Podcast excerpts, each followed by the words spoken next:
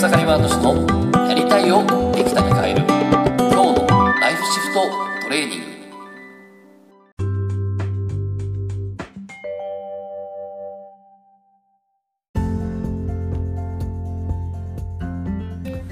おかげさまでエクサマートシです。今日はですね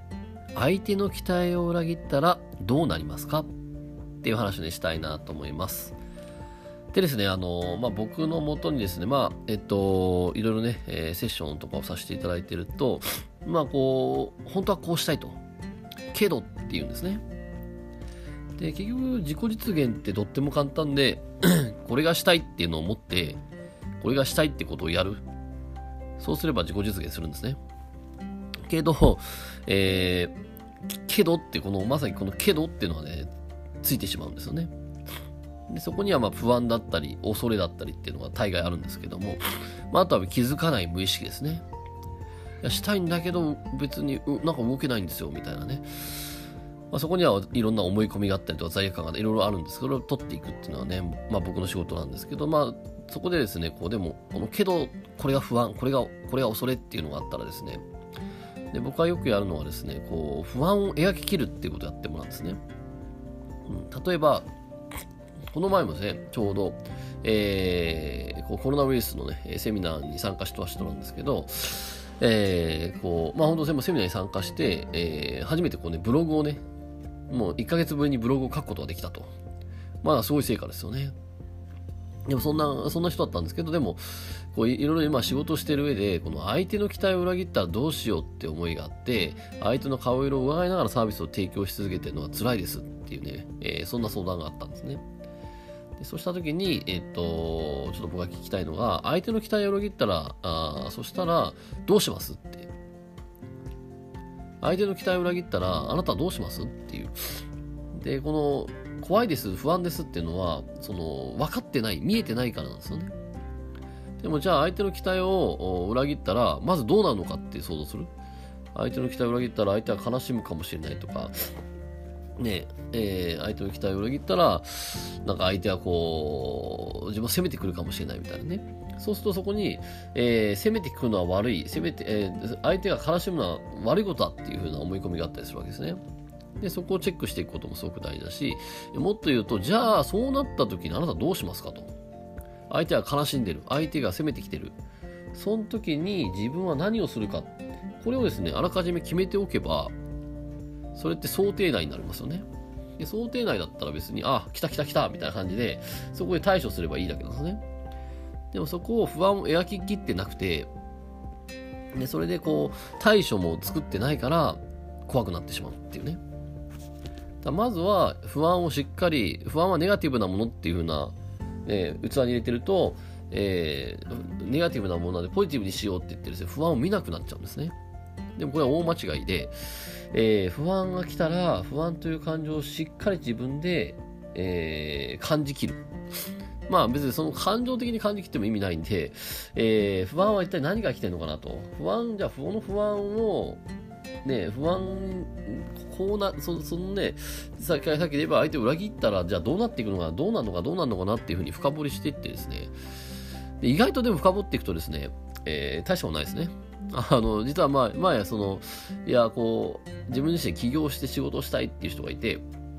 その人とセッションしてたんだけど、えー、何が、じゃあなんで、ななんでできないの？って言ったら、やっぱお金が、お金がね、つね、ちゃんと稼げるかわからないみたいなことがあって、じゃあお金稼げなかったらどうなるの？って言った時に、いや、お金がなくなると。うん、じゃあお金がなくなったらどうなるの？って言ったら、え？みたいな感じになって、え、お金がなくなったら、まあ、ね、家とか住めないね、つって、えー、じゃあ、じゃあ、その、ね、あの、来月じゃお金なくなったらどうなんの？って言った時に、来月お金なくなったら、まあ直近でなんとかしますみたいな。えー、えー、じゃあ貯金でなんとか何ヶ月ぐらいできそうなんですかみたいな感じで、まあまあなんとか半年ぐらいはいけるかなみたいな。ああ、半年もいけるんですねみたいな。うんうん。じゃあそしたらそその半年後までお金稼げなかったらどうなんのって言ったら、いやまあ半年もあればその間にね、その、ね、ちょっとまた再就職とかして、バイトとかすればなんとか食べていけますね、みたいな。えー、で、じゃあお金なくなったら怖いですかって言ったら、あ、なんとかなりますね、みたいな感じだったんですね。で、こういうね、描ききってないから漠然とした不安があるんですね。そうした時に、しっかりと、えー、不安を描ききると。で、さらに不安、そのね、その描きた不安に対して、それが起こったと仮定しますと。起こったと仮定したらどう対応するのかと。そのさっきのお金の話で言えば、いや、貯金崩して暮らしますと。貯金崩して、えー、その半、その半年間の猶予があるから、その半年間の猶予で再就職すると。全然大丈夫じゃないですか。でもそんな感じなんですよね。だから、えっ、ー、と、そこを描き切ってみるってことはね、すごく大事だし、さらにはそこに対して、えっ、ー、と、それが起こ最悪なケースが起こった場合、自分はどう対応するっていうのを決めておけば、何も怖いことはなくなるわけですね。なんでですね、まさにこの相手を裏切ったらどどどうかっていうところもそうですね。どうなるのかって見ていって、で、相手は悲しんだ。相手は攻めてきた。そしたら自分はどう対応するのかっていう、これ決めとけばいいわけですね。まあ、そうしたらですね、えー、こんなね、もう簡単にですね、まさにその相談されたみたいに、えー、相手のさ顔なんて伺わなくても自分が本当に提供したいサービスっていうのを提供して、できる自分になるし、そもそも顔色を伺いながら仕事してて面白いですかって話で、そもそもじゃあその顔色を伺ってる人って本当にあなたが一緒にやりたいし、ね、仕事のパートナーですかと。ね、仕事ってパートナーだよね。あの、お客さんもパートナーですよ。そんな時に本当に顔ね、いろいろね、悲しんだり責めてくる人と、本当に仕事したいですかと、その人にサービス、本当にその人にサービス届けたいですかと、もしかしたらサービスを届ける人間違えてませんかっていう、そんなメッセージもあると思うんでね、ぜひですね、そこら辺チェックしてみていいかなと思います。それですね、本日も楽しんでいきましょう。ありがとうございました。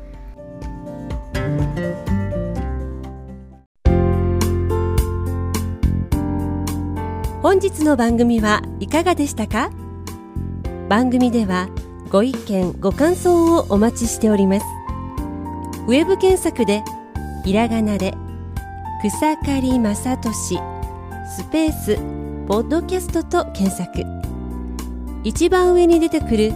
草刈正俊ポッドキャストページにアクセス。その中にあるご意見ご感想フォームよりお送りください。